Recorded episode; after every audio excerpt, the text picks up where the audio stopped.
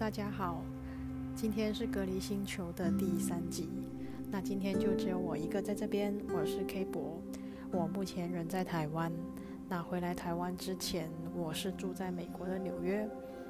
我是来自香港，但是因为希望更多的朋友可以收听这个节目，所以就决定隔离星球，隔离星球是用国语来录音的。啊，那隔离星球是一个 podcast，希望可以通过对谈或者是呃像我这样子自己在这边录音的这种方式，去记录从二零一九年到二零二零年，也不知道会不会再持续下去这一场新型冠状病毒疫情对于人的生活的影响，也希望以个人的经验看到更大的。国家政策或者是社会经验的部分。那今天我自己在这边，我是很想用自己的声音去记录这嗯一个月以来关于在从美国回来台湾整一个检疫跟隔离的过程。OK，开始喽。嗯。之前在第一集其实也有提及过，我是在大概五月初、五月中左右决定要回来台湾过暑假。嗯，因为我现在目前在纽约大学念有研究所，就希望说可以回来台湾这个相对疫情控制的比较好的地方度过这两个月的暑假。因为在美国纽约，其实从三月中开始就进入了一个全面的 lockdown 的状态，所有课程都变成是线上。那我每天的活动，除了上网去上课、上网做功课、上网做研究、上网找资料，甚至上网跟朋友聊天之外，就是出去买菜，就整一个生活突然变得。突然变得非常非常的单调，然后整个人也并没有因为单调而轻松下来，反而是精神其实一直处于一个很紧绷的状态，因为好像无时无刻都都要面对着荧幕，然后这个会议结束，那一个课堂就要开始，然后这个课堂结束，功课就要开始做了。嗯，有看过一些报道是讲说这一种。嗯，叫做荧幕疲累吧，screen fatigue。那在这次疫情当中，其实尤为明显。对于世界各地的人来说，这是一种算是由新型冠状病毒带来的一种新型的人的生活的疲乏吧。那经过了三个月这种的生活，其实来到了夏天，来到了暑假，嗯，我不是很想继续这样下去。因为暑假其实我需要进行实习，如果继续留在美国纽约的话，我是需要通过网络去进行实习。你可能会觉得很奇怪，对，网络怎么实习？我也一直没有搞得很清楚。在我理解当中，如果是网络工作、远程工作的话，是你会有一定的基础，你对这个工作的环境，或者你对这边工作的人。有一定的 in person 亲身的接触的认识，在这种基础上面，才可以才可以更好的发展一个嗯远程工作的可能性。但是，如果是我们这个暑假进行远程的工作的话，是你只会你只会就一进去就是从一个虚拟的状态直接进入工作，这对于我来说不是一个很好的一个锻炼的机会。对，所以我就是有有联络到台湾这边的工作机构，就决定回来台湾。OK，这边讲多了，嗯，决定回来台湾买机票，在第一集讲过了，买机票并没有很难。那第二个是我们回来要进行十四天的检疫，那十四天的检疫有两种方法，我可以在家。如果你选择在家检疫的话，呃，按照规定你是需要有你自己的一个独立的房间，这个独立的房间需要有独立的卫浴，然后在你共同生活的这个空间里面，嗯，没有小孩，没有六十五岁以上的老人。那其实我在台湾的家并没有符合这些条件。最保险的方法就是去防疫旅馆。嗯，当然，他政府应该其实不会真的是会来家里面去查验你家是不是真的没有小孩，真的没有老人，真的有独立卫浴。他应该按照实际上来说，好像不会这样。但是也是觉得要有这个责任感吧，所以，呃，对我们就是有选择，嗯，到隔离酒店。哦，是我先生跟我一起回来的。呃，关于隔离酒店，其实一开始也是一头无绪。嗯，上网去找，OK，台湾隔离酒店，嗯，是蛮没有没有我想象中的那么难，因为你只要输入台湾隔离酒店或者隔离旅馆，呃，首先出来的几个搜索的项目就已经是你。需要就已经是最多讯息的，例如说是啊，一个叫旅宿网，旅是旅行的旅宿是住宿的宿，旅宿网，这是一个官方的，呃，应该是台北是一个官方的网站。然后在这个旅宿网里面，呃，有罗列了台北所有的，嗯，呃，有居民的，有参参加进行防疫的啊，防疫旅馆。那另外也有台湾各县市的简易的电话号码。那 OK，那这边就有两种。你可以，例如说我是我家乡在台南，那你可以直接打电话到台南这个相关的相关部门相关部门的这个电话号码，你就跟他说我什么什么时候回来要进行隔离，希望你呃你希望你呃 refer。给我一个防疫旅馆，那他就受理了。但是这样子的做法的一个不好之处是，你不知道你会被分到什么旅馆，因为通过这样打电话去找旅馆的话，那些旅馆就基本上是不愿意公开名字的。那所以就是你知道，你应该是会，你应该是回来台湾，到达机场的那一刻。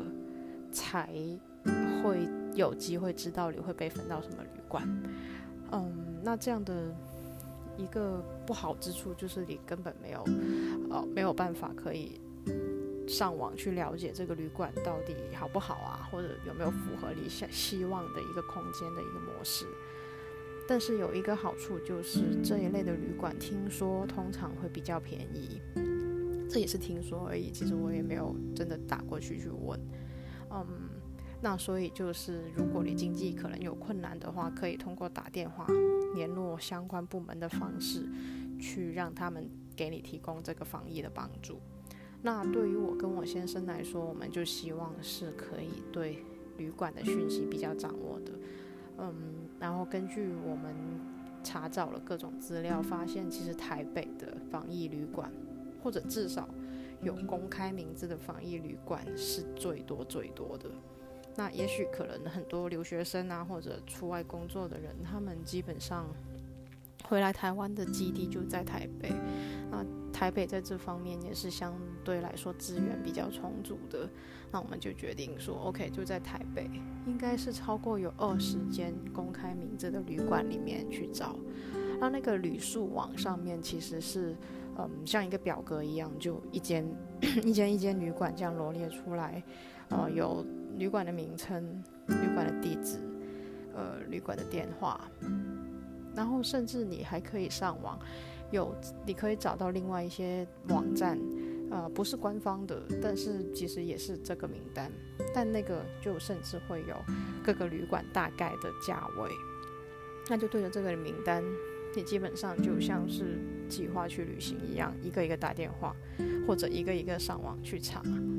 那我的办法其实就是上网跟打电话两个相配合。你上网的话，有一些旅馆像我最后选最终选择的那个叫做橘子商旅，它是有直接在它的官方网网站上面有那个不 sure，就有一个专门的页面是讲如何去订防疫房间的，然后房间有什么类型，他们一天三餐包不包，每个房间的设的布置或大概怎样，那这个就很一清二楚了，你就直接按照上面的资讯。你可以用社交媒体跟他们订房，打电话订房，甚至就发 email 也可以跟他们订房。那我觉得对于可能有社交障碍症的朋友来说，这个方法是比较比较最直接吧。对，那其实有一些旅馆，他们就比较没有直接将防疫的讯息摆在他们的官方网站上，那你就可能真的要打电话去问。那打电话基本上你会需要告诉他你什么时候到台湾，那他会自动就帮就那个柜台人员会自他会帮你计算你的入住时间到底完成隔离哪一天可以出去，那基本上头尾是十五天的，那他会告诉你 OK 你回来的这段时间有没有空房，嗯，然后他们有什么类型。那这边我觉得非常非常重要的是，我都会问他房间有多大，房间有没有窗户，窗户能不能开，窗户面对的是街道还是内街，还是呃窗户是还是说窗户是假的？因为真的有可能它只是有个窗户，但打不开，那外面也没有任何的景致。嗯，然后另外是包不包餐点。那餐点部分的话，你可以问他是，呃，旅馆自己，呃，例如说是饭店，他们自己有有餐厅有厨房，那是他们自己准备的，还是说他们是外买外面的？嗯，那餐点部分看你是不是真的很介意啦。呃，等一下我会说一下我住的旅馆他们的餐点是怎么样的一个状况。对，但这个其实你真的可以问清楚。嗯，那服务人员其实他们也是会非常乐意去。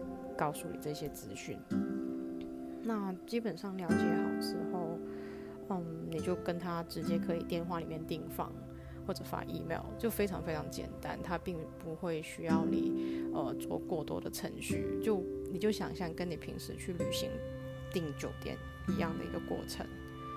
嗯，那我们选择的是呃在台北车站附近一家叫橘子商旅的。那我看中它的原因是，首先我很想去的旅馆是已经爆满了。Oh by the way，嗯，这个防疫旅馆的嗯空位的情况其实比我想象中的要要要慢。我基本上那个 list 里面二十间我都基本有打电话问遍了。嗯，你上网看到的比较好的旅馆，基本上他们说。六月到七月初都是满的，对，那所以最后我选择这个橘子是，首先它还有空位，然后另外是房间的大小是我能接受的范围之内，然后另外它有窗户，它的窗户很大，虽然不能打开，但是窗户很大，而且面对的是一条马路，那我觉得要在一个房间里面。嗯，十四天真的光线光线是非常非常的重要。嗯，另外是呃，他们柜台的服务人员服务也很好，就问他的资讯，他非常的详尽，然后整个订房的过程也非常的顺利。那就 OK，就决定选这一家了。嗯，然后另外我其实看中的是他们的晚餐，基本上会从福华大酒店送他们的便当过来。因为橘子商旅其实是福华大酒店，呃，那个旗下的一个商旅品牌。那福华是台北是一个很老牌的的一个高级饭店。那我觉得这个其实还蛮吸引的，因为他有这样说，他们的晚餐是从福华那边来的。那我就顺势上网去查福华便当长什么样子。啊，一看图片，其实我就被吸引住了。呃，对我是一个对食物没有太高太高要求，但是，呃，希望它的卖相起码不要太差，嗯，然后我评价不会太差，这样。OK，那我就决定这个橘子了。那预定好一切之后，其实就，嗯，对，就准备可以回来了。那收拾行李，我抱着的一个心态是，有可能会回不去美国，因为美国总统可能因为选举原因吧，也不知道，嗯，还是他突然间 中了什么邪。嗯，他的对于近嗯近这几个月，特别是疫情以来，对于移民的政策是越收越紧。例如说，工作签证不再不再签发，然后移民的签证也不会再再签发。那虽然我是一个学生的签证，但是没有人知道下一步总统会有什么更激烈的行动。所以，我又一点点保持着一个是我有可能回不来的心态，就基本上我就是将所有重要的文件都带身上，我所有觉得对，基本上觉得重要的东西都都收到行李箱里面了。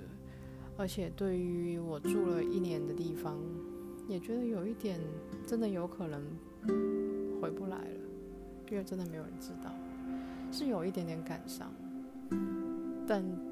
觉得在这个百年不遇，也不是百年不遇，就在这个比较特殊的情况下面，嗯，我遇到的这种不确定性、这种挫折、这种危机感，已经算是很轻了，跟很多失去了家人的家庭比起来，所以也不是我控制得到的，就只好只好珍惜当下，在。纽约在自己的公寓里面的仅有的一点感受吧，嗯，然后就对去机场，在纽约 JFK 飞，JFK 到台北，每个礼拜一班飞机，长荣航空运营的，嗯，在第一集的格林星球讲过大概怎么样登机。大概过程没有很复杂，但有遇到一点点意外的是，我们在 check in 的柜台的时候，嗯，地勤人员说不是很确定我的证件是不是能进入台湾，因为我拿的是居留证，那我是一个配偶的身份，呃，因为当当下在疫情当中，其实如即使你拿了居留证，但如果你是港澳。留学生的话，你是不能进台湾的。那他们就就航空航空公司那边比较不确定的是，万一如果他让我上了飞机，而我是不能入境的话，他们可能要负起什么责任？不知道。嗯，那他们就是必须要跟台北这边确认好，我是可以入境的，他们才放心。那当时是美国时间下午的五点。所以等于是台北时间的凌晨五点，早上凌晨五点，那我基本上等了一个多小时，他们才有收到台北这边的确认，说我可以上飞机。嗯，整个气氛是有一点点，有一点点的焦虑，因为万一如果他真的说不行的话，我也不知道怎么办。但明明我是查好了法规，我是可以进来的。那当时在我身边，就有点像是一个。呃，画外区域吧，在我身边有好几个年轻人，他们可能是拿着一本中华民国的护照，但是是过期了的护照，他们也在等台北这边的的确认。然后还有是呃，也有可能类似像我这种状况，对他本身是拿外国护照，但是是以各种身份拿居留证想要进入台湾的。那我们一群人就像是有点像，呃。嗯，叫什么野生动物吗？还是化外之物？这样在那边等。嗯，登机，呃，在飞机上经过十五个小时下飞机。那这个过程我们在第一集里面其实有讲过。嗯，跟平时搭飞机有不一样，但是基本上我感觉是蛮一样的。嗯，飞机餐还是有吃。洗手间还是有去，各种飞机上的娱乐还是有，对该看电影看电影，该看电视剧看电视剧，只是你会发现身边有一些人会非常非常谨慎的做好各种防疫的防疫的措施，但呃，我是比较平常心的，我也相信台湾人能够回国的台湾人也是在美国经历了一场防疫的战役，我对这个班机的安全比较放心啊。嗯，到达了台湾，嗯，桃，哦，桃园机，桃园国际机场下飞机，嗯，没有我想象中的检疫人员上飞机做检查各种，其实没有。那大家就是陆续的下飞机，但是基本上一走出空桥，你就会开始听到外面很大声，是检疫人员，就。卫生福利部疫情危机处理小组，对，就是这个官方部门检疫人员的，呃，在飞机场算是他们要守好国门的第一关，他们就在那边有非常多，大概十几个工作人员就开始，嗯，指挥大家要在哪里排队。你要准备好什么文件？你要上网填写什么东西？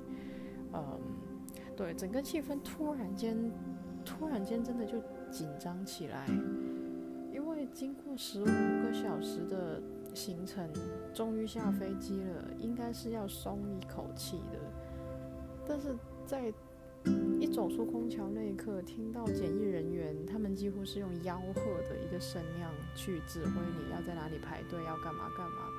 你心里面突然觉得很很紧张，你万一做错了什么，你会有什么想什么后果？你不知道。那大家就 OK，就乖乖的排队。那当时我先生还说：“啊，我想要去免税店买个东西。”我说：“你不要了吧，在这种时间你不要乱跑。”但免税免税店明明有开，其实你是可以去买，只是当下整个气氛非常紧张的这个状况下面，我真的。觉得就一一静不一动不如一静，嗯，就跟着指指示排队。啊，当时让我觉得很惊讶的是，台湾的公务人员在我的印象中会比较，也不算是温柔，但是起码是不会很凶悍的面对面对公民的。但是在当下那一刻，检疫人员似乎。处于一个非常非常烦躁的状态，他们会说：“嗯，你手上有绿码的，你手上有绿灯的，出列，出列。”什么叫出列？就这简直是一个军训的一个状态啊！所以就这个更加让我觉得，好，我要乖乖排队，我不要乱动。那当时整个过程，我们是需要做什么呢？其实也不是很很复杂，呃，你需要用你的你的手机。扫描一个 QR code，那登录 QR code 之后，它有一个页面，也就是填写你的个人资讯，呃，什么航班，到达台湾之后你会在什么地址进行检疫，呃，然后你的国籍，各种的呃资料，就你能想象得到的，嗯，一些个人资料，然后另外就是你有没有发烧啊、咳嗽啊各种的这些症状。那如果你都已经填写好了，然后这些症状你都勾选的是否的话，你应该会接到一个简讯。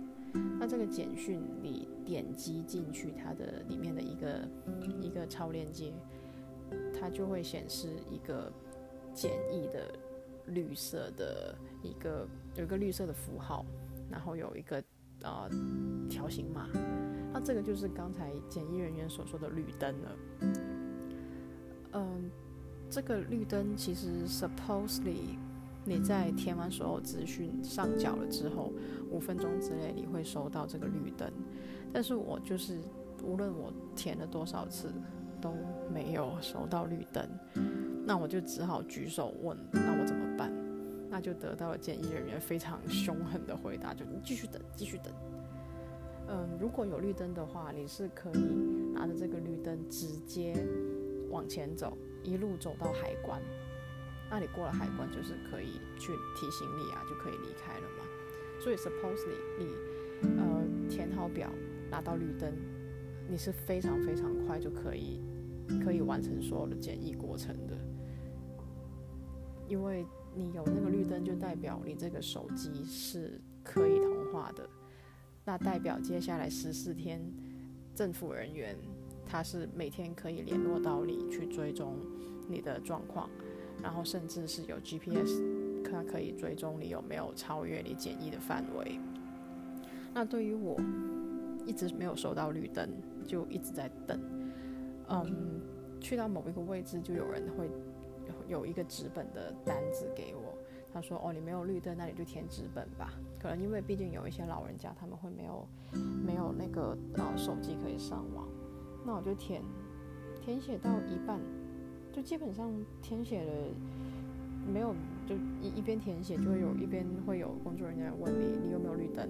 哦，你没有绿灯，绿灯继续等。”就是一一个不断不断的被询问、不断的被质问的一个过程，有点不舒服啦。但我知道检疫就是需要这些比较复杂的一个程序。嗯，我填写好，在一边等的时候，在我前前后后不同的人其实有各种不同的状况。例如说啊，嗯，有一些人是还没有台湾的手机号码的。那在当场就会有工作人员带你去旁边，有一个柜台，你可以立刻申办一个台湾的手机号码。那有人是，嗯，像我这样填写好一直没有收到的，也不知道怎么办的。然后有一些是，呃，手机号码，手机号码填写的是家人的，那。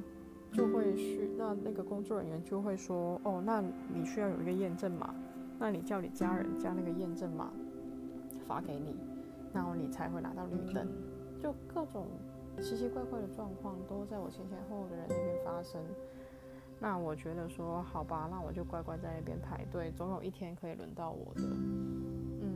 大概排了半个小时左右的队吧。呃，有一个比较温和的。检疫人员来到我面前，他就说：“哦，我有我，不然在后台的系统帮你看一下你有什么问题。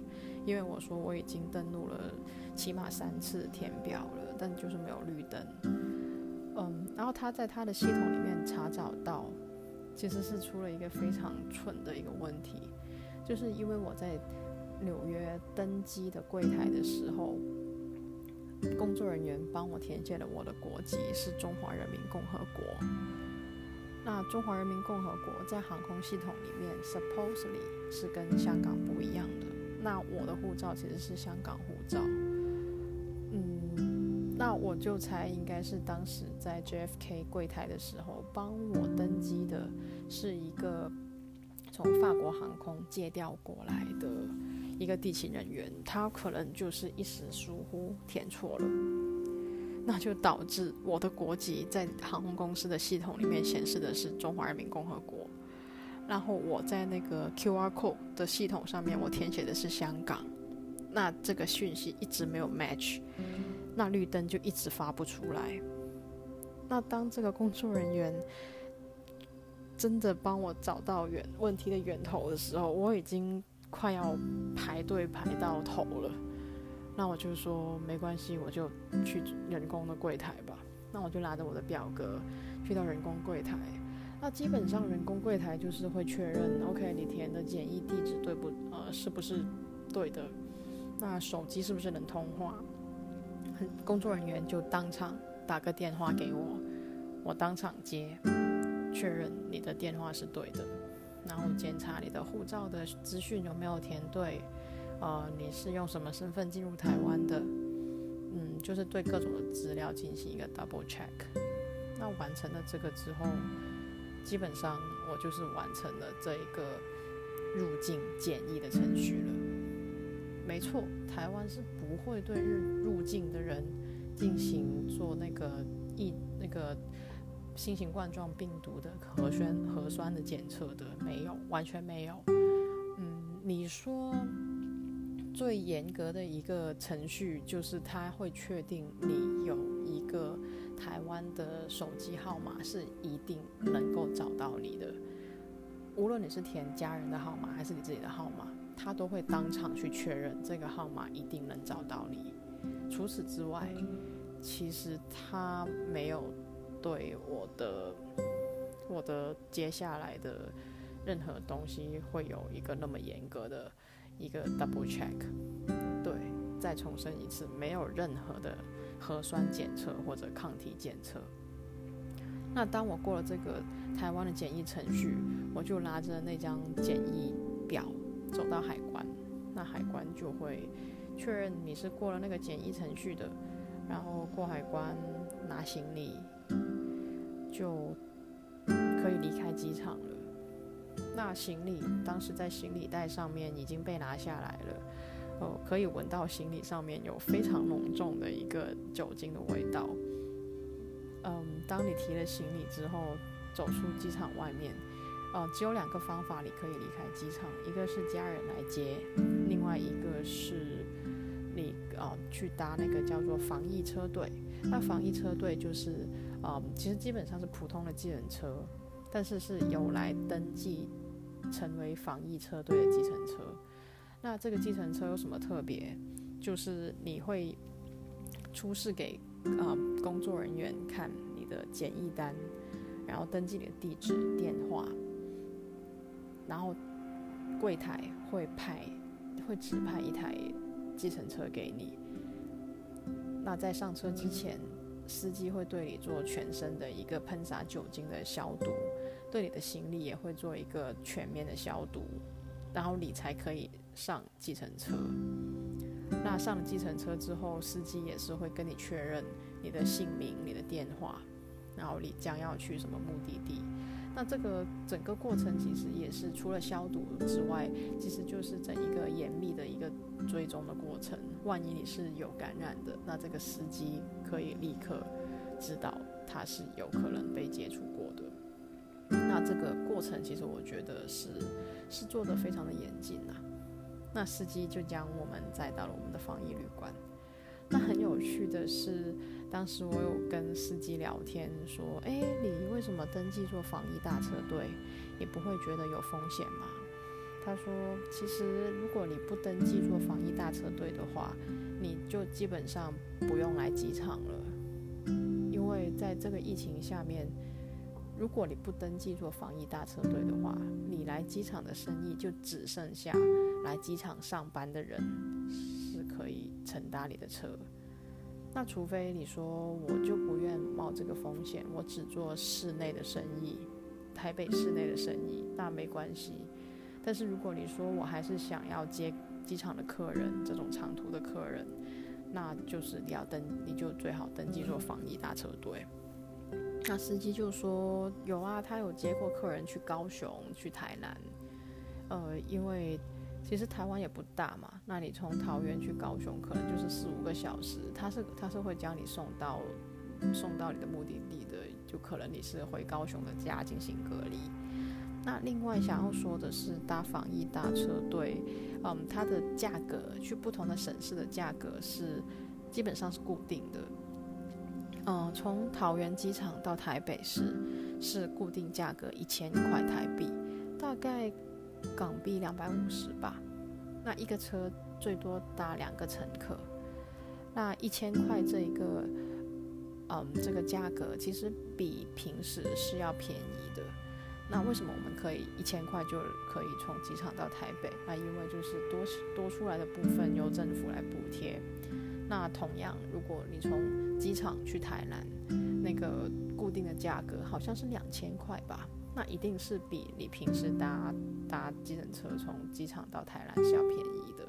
那也是多出来部分是由政府来补贴。呃，那防疫大车队的司机就将我们载到了防疫旅馆，在防疫旅馆前面。那司机就会叮嘱我们不能自己下车，要他先去跟旅馆的人员联络好，然后他过来帮我们开车门，我们才可以下车。就一切都要听指示。嗯，下了车之后，就有旅馆的人在那边迎接我们了。嗯，这位旅馆的人员他就穿了全副武装，就从头包到脚的一个防护。嗯。一次只能进去一个人。进去旅馆之后，嗯，旅馆的工作人员会给你做一个全身的消毒，同样就是用酒精帮你从头到脚喷洒一遍，浓度很高的酒精。然后你的行李也是同样要被消毒。然后他会给我一个信封，那信封里面就是你要自己抽出房卡，跟他展示你拿了几号房。然后他会跟你做简单的体温测、体温检测，然后跟你说你的房间在五楼。那即使是五楼的话，我是要自己走楼梯上去的，因为电梯是只能工作人员用，因为这个旅馆比较小，所以只有一台电梯。那为了防止我们跟工作人员会有一个嗯近距离的接触，所以电梯只能工作人员搭。那 OK，其实基本上完成这些过程很快，因为他说其他一些比较细致的安排，他们会通过电话就打到房间来跟我们讲，那尽量减少我们在嗯在旅馆的一楼跟工作人员接触的时间。那所以基本上五分钟就完成了整个消毒啊、取房卡这个过程。那就我自己走上五楼，行李就有。工作人员消毒好之后，送到我们的房间门口。那从我进入房间门口那一刻，我就不可以再踏出这个房间门口一步。嗯，在我进入房间之后，工作人员会用一个小桌子放在了我们的就的房间门口的外面，那就是你不可以超越这个这个小桌子。就意味着接下来的十四天，我的活动范围就只有在那一个房间里面了。嗯，房间当然是各种嗯个人的清洁用品，它都有备了非常多，应该是十四天的用量吧，他估计。但是你不够，当然是可以问他再要的。那水的话，他好像放了大概十五支吧。这肯定不够的。我大概有估算过吼，一天平均一天我会用掉四瓶的矿泉水，因为从水龙头开出来的水的那个消毒药水的味道非常非常的重。我不知道是不是因为这个旅馆是成为了防疫旅馆，所以他们的水龙头的水会特别特别的进行一个消毒。我不知道，但是实在是消毒药水的味道太重了。我只能将所有要喝的水，无论是要煮煮热还是直接喝的，我都直接用矿泉水。那进入房间之后，因为我觉得我全身跟行李都被消毒了两三遍了，我就不需要再进行消毒了。但当然，房间里面它有放了一整罐的消毒液，是随随时给你，你你可以随便用的。嗯，在。房间里面大概，嗯，你整理好你个人的，呃，换衣服啊或者洗澡啊之后，嗯，房间的酒店的啊酒店人员就打电话到房间里面，跟我详细的讲，呃，在房间里面的各种设备要怎么用，然后在床头有一整叠的文件，他就仔细的跟我一张一张讲。那些文件要怎么？那些文件要怎么填写？例如说，每天要记录两次体温。那当然，它有配备一个全新的温度计在啊，在房间里面，每次每天要检测两次体温，自己填在表上。那啊，酒店人员也会每天啊早晚打电话来询问体温。嗯，另外的是有一张呃保证书吧，或者是确认书。就是我谁谁谁，护照号码多少，呃，入住这一间防疫旅馆，然后要确保什么什么事情，然后签名。那另外有一张，嗯，我觉得比较有趣的是，它是旅馆人员可以帮忙买一些简单的生活所需用品。嗯，因为十四天都不能出门嘛，所以就是有一张表你可以填写，然后在。你填写完之后，将这个表格放在门口的小桌面上，那他们会有工作人员上来收。例如说，我进去第一天，我就有叫他们帮我买一盒牛奶。然后这个价格他就是按照他买了这个货物的价格多少钱会收取这个费用，那另外就是再加上百分之十的一个服务服务费。那我觉得这个其实也也是可以接受啦，毕竟他是要跑出去帮你买的。嗯，另外还有什么呢？基本上的设施就是啊，对他有准备了一些浴巾，还有床单、被单，有有有几套新的，那你可以自己换。啊，因为十四天里面。原则上，我是不会见到任何一个活人的，所以不会有人收拾房间，也不会有人给你倒垃圾。你要自己每天将垃圾包好，放在门口的桌子上面，他会有人来收。嗯，那所以就是，如果你想要换床单啊这种事情的话，你就只能自己来负责了。呃哦，然后另外有很重要的一点是，无论你是家人、夫妻。你们都是要一个人一个房间，所以就真的这十四天头尾十五天里面，我不会近距离见到任何一个活人。当然，从窗口可以见到路上的人啊，但是房间里面就只有你一个人。那即使工作人员每天给我送上三餐。我也不会直接打开门接，他们会将餐点放在门口的小桌子上，然后离开。当工作人员回到他们的工作、他们的酒店柜台之后，他会打电话通知我，呃，午餐已经准备好了，那我才打开门。就是基本上减少或者消灭任何会跟其他人接触的机会。嗯。是蛮超现实的啦，但的确十四天就这样过去了。呃，在防疫期间吃的东西嘛，嗯，早餐是早上七点，午餐是中午大概十一点半到十二点，晚餐大概六点。早餐跟中午基本上就是来自附近的不同的餐厅。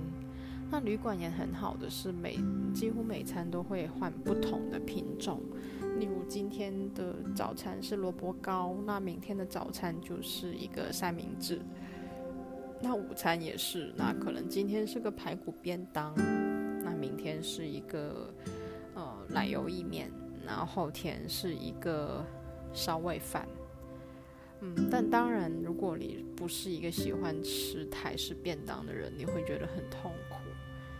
嗯那怎么样解除解消解这个痛苦呢？就是订 Uber Eat 或者 Food Panda，就是这一类通过线上点餐外送的服务。那同样外送他们会送到酒店，有酒店的人员拿到你的房间门口，然后他们会另外通知你，打电话通知你说哦，东西已经放你门口了，那你才打开门口来拿。嗯，家人也可以给你送东西，也是送到酒店的柜台，那有柜台的人给你送上。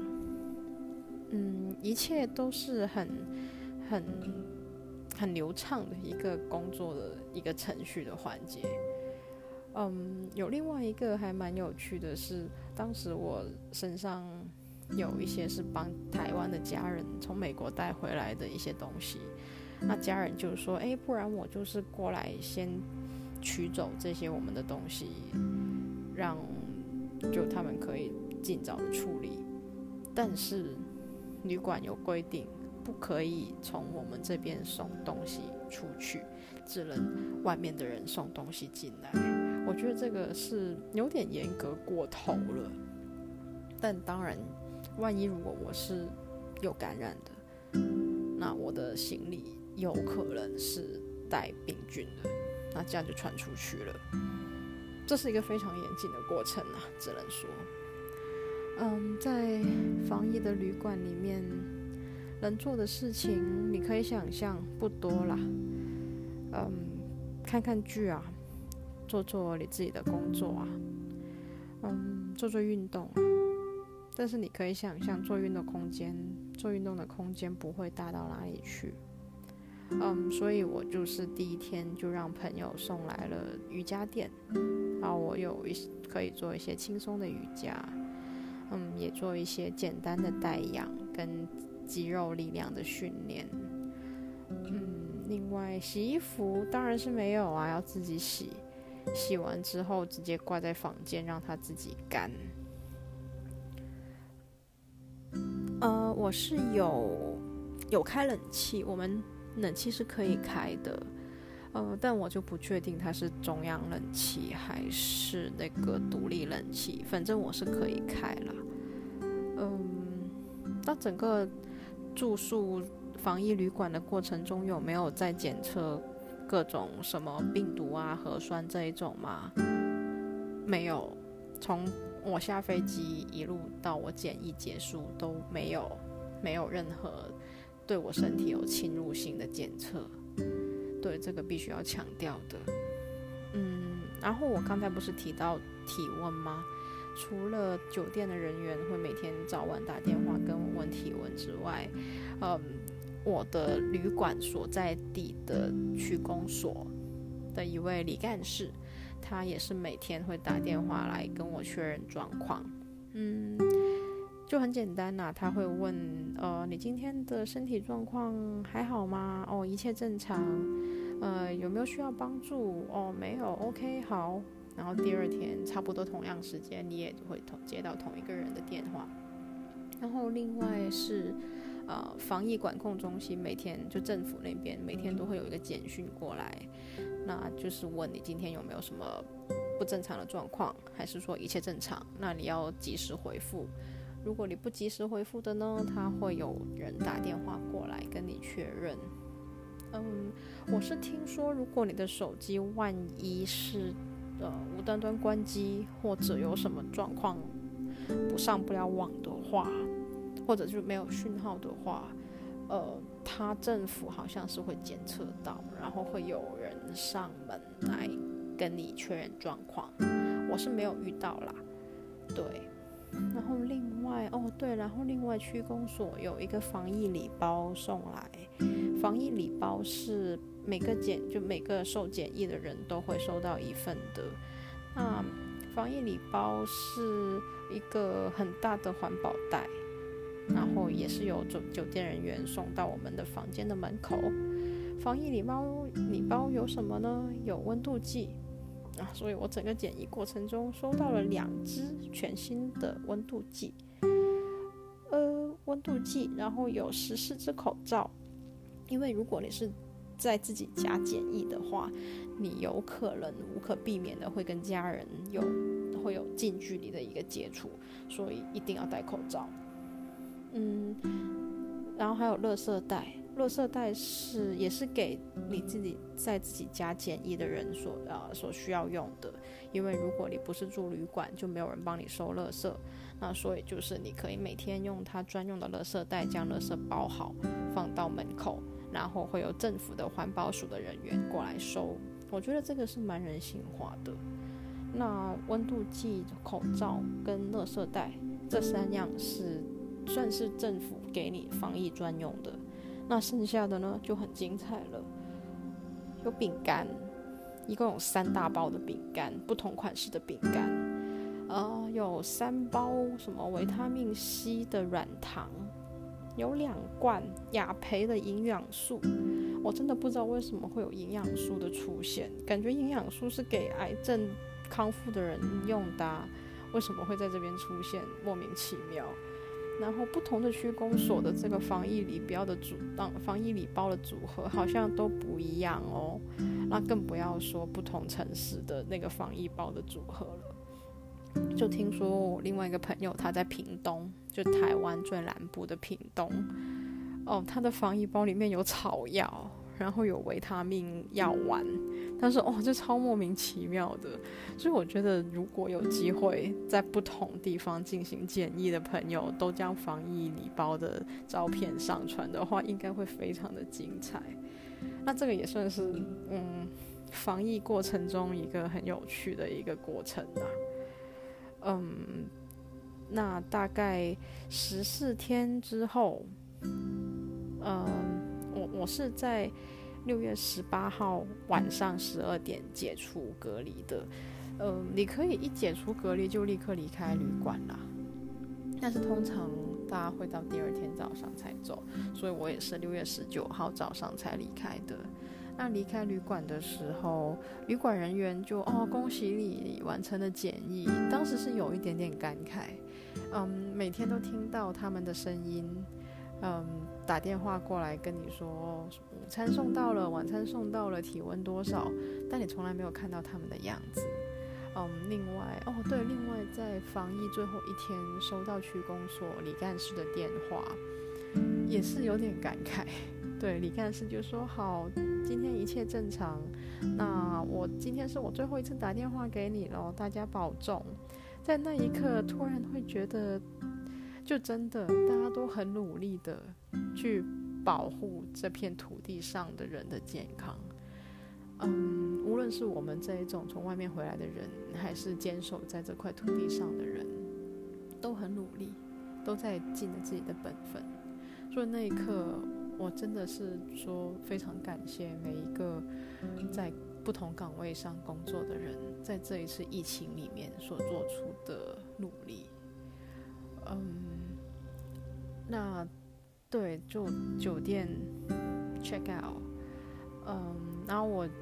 跟呃酒店的工作人员说，非常的感谢，然后也希望拍一些照留念。那他们也很乐意的说，哦，我帮你跟我们呃酒店的一个吉祥物拍照吧。那应该他们也是很开心，送走一个一个安全的完成了隔离的的的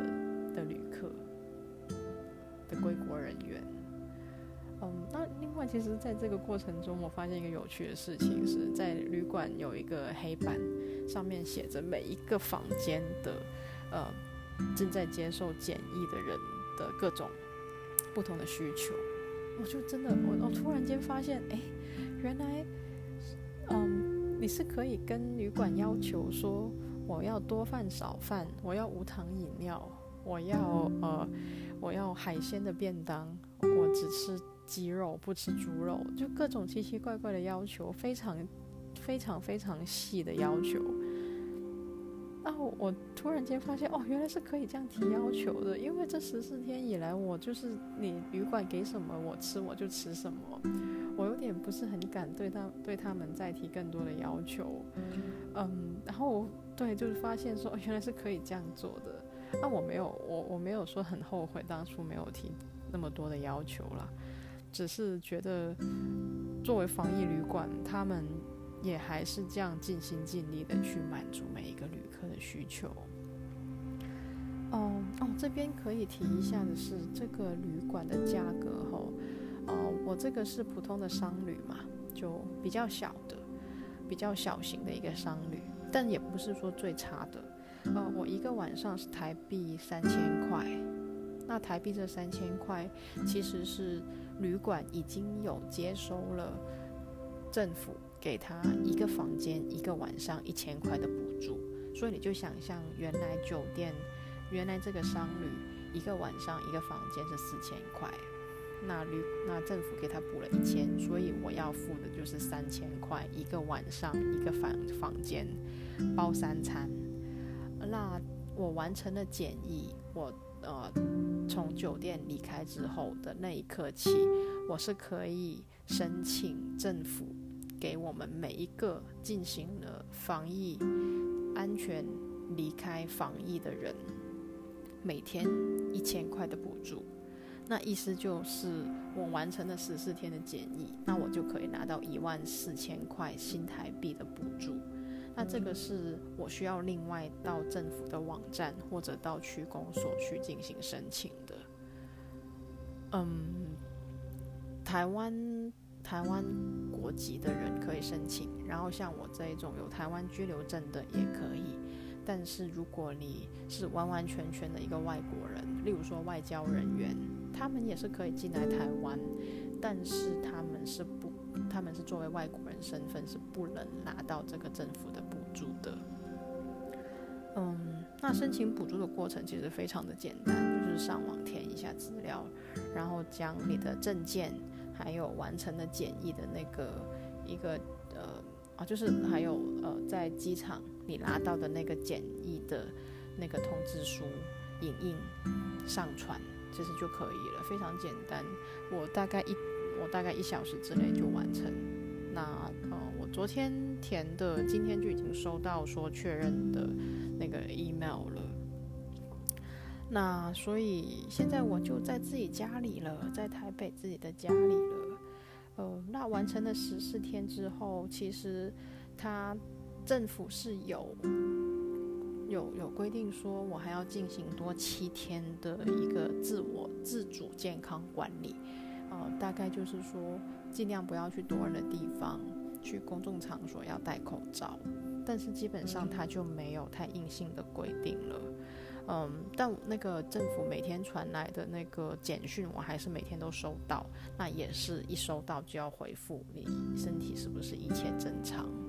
那这些都简单呐，就当你经历了十四天完全隔离的生活之后，之嗯，接下来这些都都很简单了。那呃，到目前为止，我已经恢复到一个完全正常的生活的状态。那非常感谢在台湾这片土地上每一个人，在这次防疫的战争当中做出的每一点一滴的努力，让台湾直到现在还是可以过着正常的生活，公共交通依然非常繁繁忙，文化场所依然非常的精彩，各种餐厅依然开得红红火火，以至于。我在解除检疫之后，可以在台湾这片土地上生活的非常的多姿多彩。很感谢台湾人，很感谢台湾政府在这次疫情中做出的各种正确的决定跟各种有效的措施。那今天就跟大家谈到这边吧，那下一集应该大吕跟小西会重新回到我们这个聊天的环节，那我们就下一集再见吧，拜拜。